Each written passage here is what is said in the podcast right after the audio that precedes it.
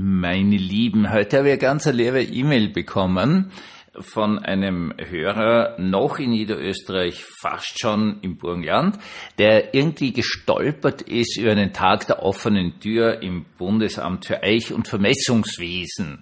Und dieser nette Mensch hat mir geschrieben, ja, was doch, dass Ihr Vater, Sie haben ja das immer wieder erwähnt, im, im Amt für Eich- und Vermessungswesen gearbeitet, hat zuerst noch im Militärgeografischen Institut, aber doch, das interessiert Sie vielleicht. Und es war wirklich entzückend. Ich habe mich so gefreut.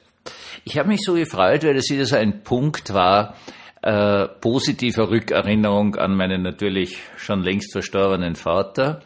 Und deswegen habe ich mir gedacht, ich mache heute einen Podcast zum Thema Stolz sein auf seine Eltern. Herzlich willkommen zum Tagebuch eines Pfarrers von eurem Hans Spiegel, eurem Pfarrer im Internet. Sie wisst, dass ich auf meinen Vater sehr stolz bin. Also wer, da länger zuhört, der wird das wissen. Jetzt gibt es natürlich die erste Frage, ja, Stolz ist doch eine Sünde. Na, man kann sehr, sehr stolz sein auf andere Menschen. Also das ist mit Sicherheit kein Sünd. Und ich bin sehr stolz auf einen Vater. Ich sage jetzt nur zwei Dinge, also nein, drei. Er hat ja einen Bauchschuss gekriegt 1916, während ihm fast verstorben als K&K Hauptmann in Galizien, no na, damals sind alle in Galizien schwer verwundet worden oder gefallen 1916 und war dann Schwerkriegsinvalid, hatte also so zwei Riesenlöcher hinten drinnen im Becken, weil dort ist die äh, Kugel konnte dann nicht weiter, logischerweise, weil sie sich in den in den Beckenknochen hineingebohrt hat, äh, ist entlassen worden, hatte dann ein riesiges Glück, dass er schon ins Militärgeografische Institut gekommen ist. Es war eine, eine ganz, ganz tolle Geschichte. Das Militärgeografische Institut war die erste Vermessung zum Beispiel von Bosnien-Herzegowina, genauso von weiten Strecken von Kroatien. Also die, ja, es ist allen erstes so, dass teilweise die genauesten äh, Karten, die es über diese Gegenden gibt, gehen allen Ernstes auf das K&K Militärgeografische Institut zurück. Nun, er war eigentlich schwerinvalid. Ich habe sogar noch seinen schwerinvaliden Ausweis noch immer bei mir. Und äh, er hat es trotzdem geschafft, mit, mit wirklichen, ja, sich durchzubeißen hochalpin Vermessungen zu machen. Er hatte eben das große Glück, dass er einer der wenigen K&K-Offiziere war, die in Zivilleben übernommen worden sind, weil eben zuerst im Militärgeografischen Institut und dann im Amt für Euch und Vermessungswesen, wo es eigentlich genau das Gleiche war.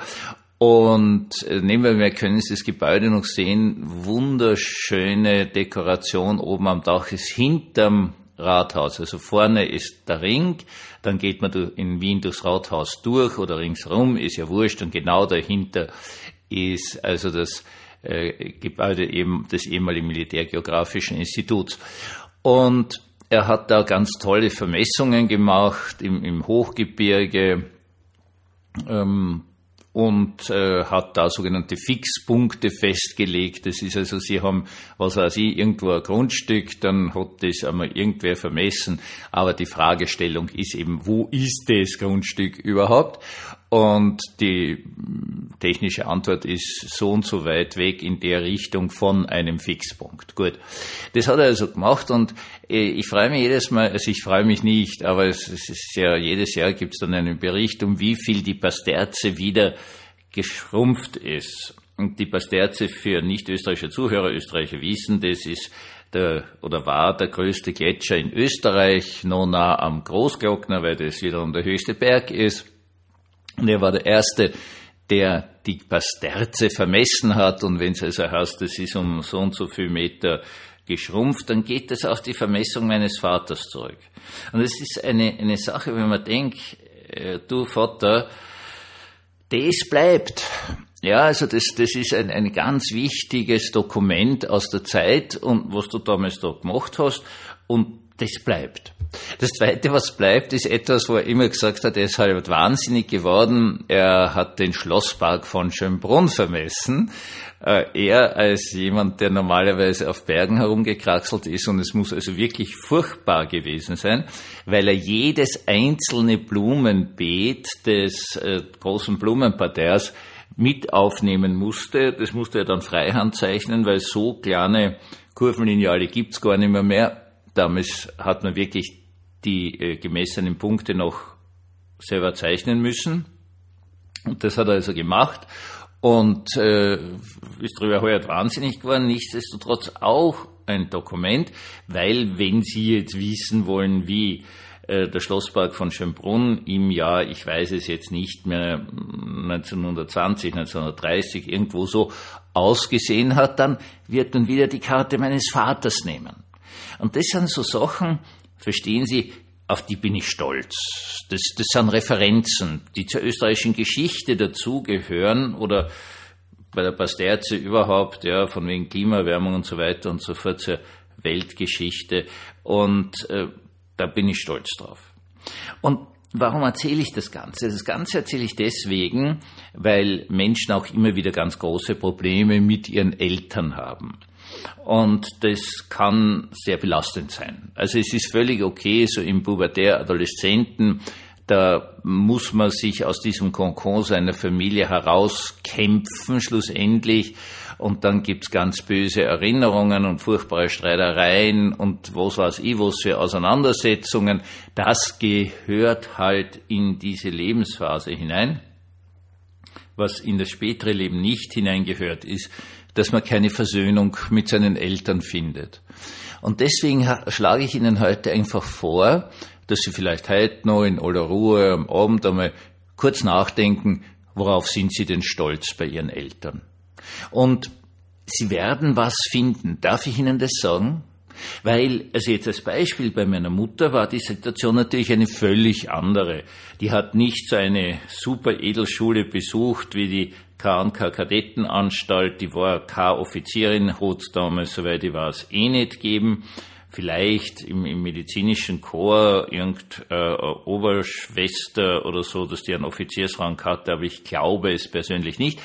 Nein, das war eine einfache Frau, sehr, sehr gescheite Frau, aber ganz einfach, um ehrlich zu sein, aus furchtbaren Verhältnissen, aus ganz furchtbaren Verhältnissen. Sie war ein uneheliches Kind, geboren 1916.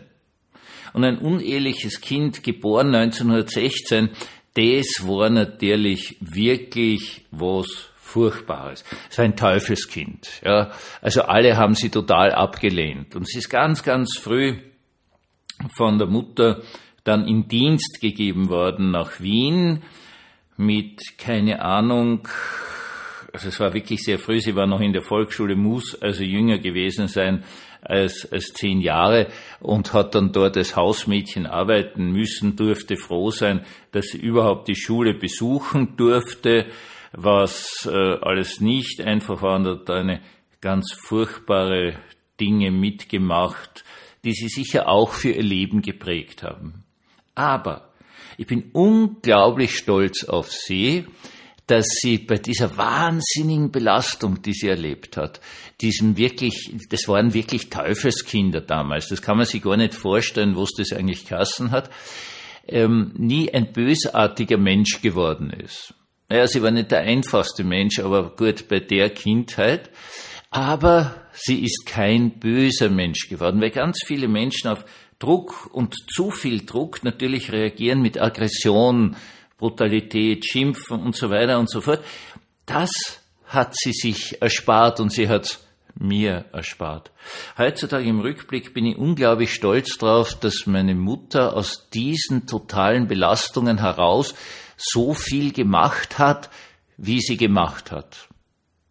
Ähm, ich erzähle Ihnen diese beiden Geschichten. Ich erzähle sie Ihnen als die eine, die gut zu sehen ist, ja, vom Vater, das ist dokumentiert und Offizierspatent und was weiß ich was. Und bei der Mutter gibt's ja nichts. Bei der Mutter gibt's absolut nichts. Da gibt's gerade einmal eine Geburtsurkunde, einen äh, abgelaufenen Pass und eine Heiratsurkunde und eine Sterbeurkunde. Das gibt's von ihr. Ansonsten hat sie sozusagen in den Archiven der Republik Österreich oder auch noch des Kaiserreichs äh, keine Spuren hinterlassen. Eine ganz eine einfache Geschichte. Und doch bin ich heutzutage, so ein langer Prozess, ich sage es Ihnen ganz ehrlich, auf beide gleichmäßig stolz. Vielleicht versuchen Sie das, gerade wenn Sie auch sehr unterschiedliche Eltern hatten, mal hinzugehen und zu sagen, jetzt schaue ich mal, ob ich es nicht schaffe, auf beide gleichzeitig stolz zu sein. Einen gesegneten Abend uns allen.